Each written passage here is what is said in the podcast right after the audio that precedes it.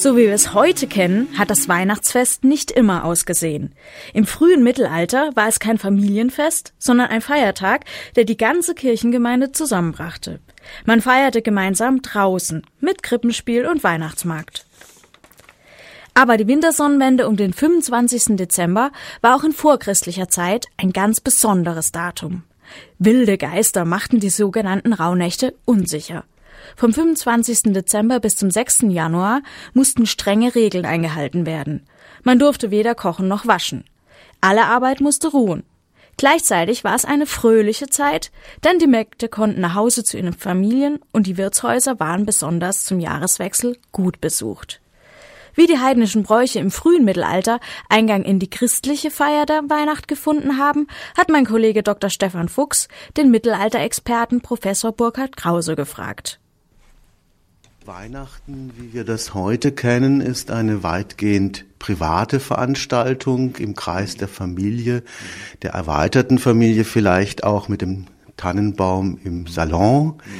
Im Mittelalter war das augenscheinlich ganz anders. Ja, in der Tat. Also die Privatisierung des Weihnachtsfestes ist eine Entwicklung des 18. Jahrhunderts. Wir befinden uns in der Moderne und wir befinden uns in einer Zeit, in der die Familie zum eigentlichen Hort des gesellschaftlichen Lebens wird, und zwar in der Privatheit und nicht in der Öffentlichkeit, so wie das im Mittelalter gewesen ist. Das Mittelalter ist prinzipiell eine öffentliche Gesellschaft und da ist Weihnachten auch nicht etwa im Salon gefeiert worden, sofern es die gab, sondern das war, wurde draußen gefeiert, also auch durch Umzüge oder Krippenspiele und dergleichen mehr. Und das wanderte dann im Laufe der Moderne nach drinnen. Was jetzt überrascht, ist ja dieses Datum, 25. Dezember mhm. für dieses Weihnachtsfest, die Heilige Nacht vom 24. Mhm. auf den 25. Das steht ja nicht in der Bibel. Gibt es da irgendwie einen Grund? Wie hat das denn angefangen damals im frühen Mittelalter mit diesem Weihnachtsfest zu diesem Datum? Ja, das ist erstaunlich, dass der 25. der eigentliche zu feiernde Tag war, aber das hat wohl den Grund, dass das Christuskind nachts geboren wurde. Deswegen ist der heilige Abend heute gewissermaßen die Vorfreude oder die Erwartung des Heilands, aber der eigentliche Termin ist der 25. Dezember, aber da spielen auch wieder andere Traditionen eine Rolle, äh, sowohl heidnische Traditionen, also etwa die der Germanen, als auch antike Traditionen. Und was die Antike betrifft, so gab es am 25.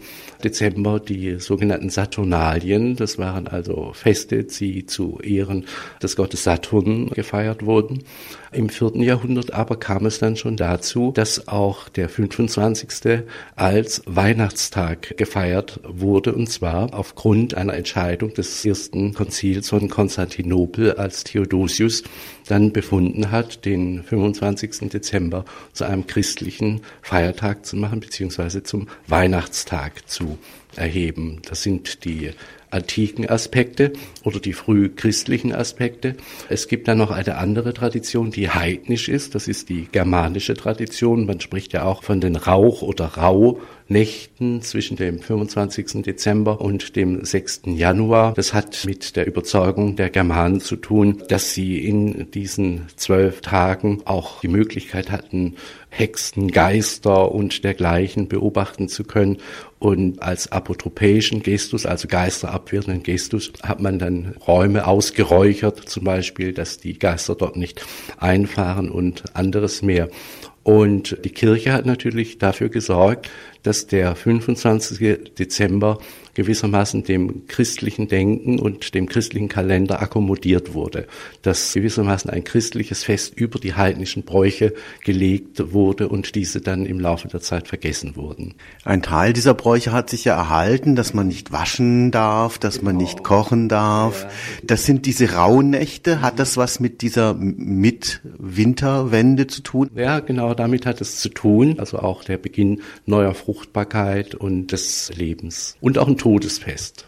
Wann hat es denn begonnen mit diesem Versuch der katholischen Kirche, da diese heidnischen Bräuche ein Stück weit zu deckeln mit ihrem eigenen Brauchtum?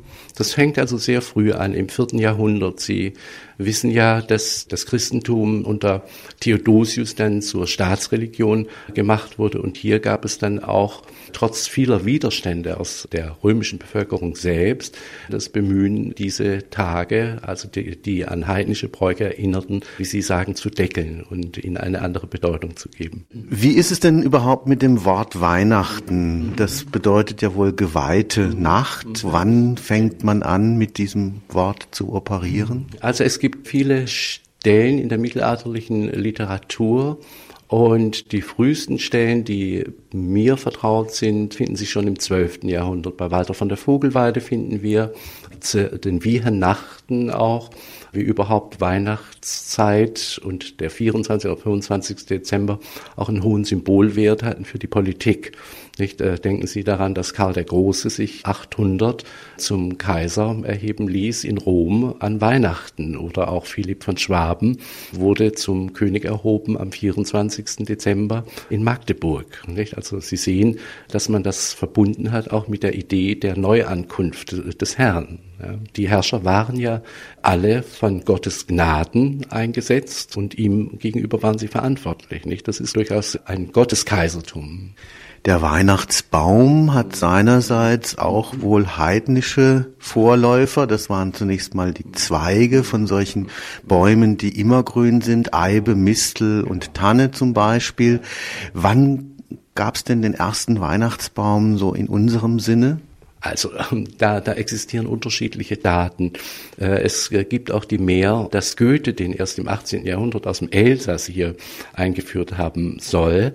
Aber es gibt Hinweise darauf, dass der erste Weihnachtsbaum in Freiburg gestanden haben soll, und zwar draußen natürlich. Man hatte zu Hause keine Weihnachtsbäume.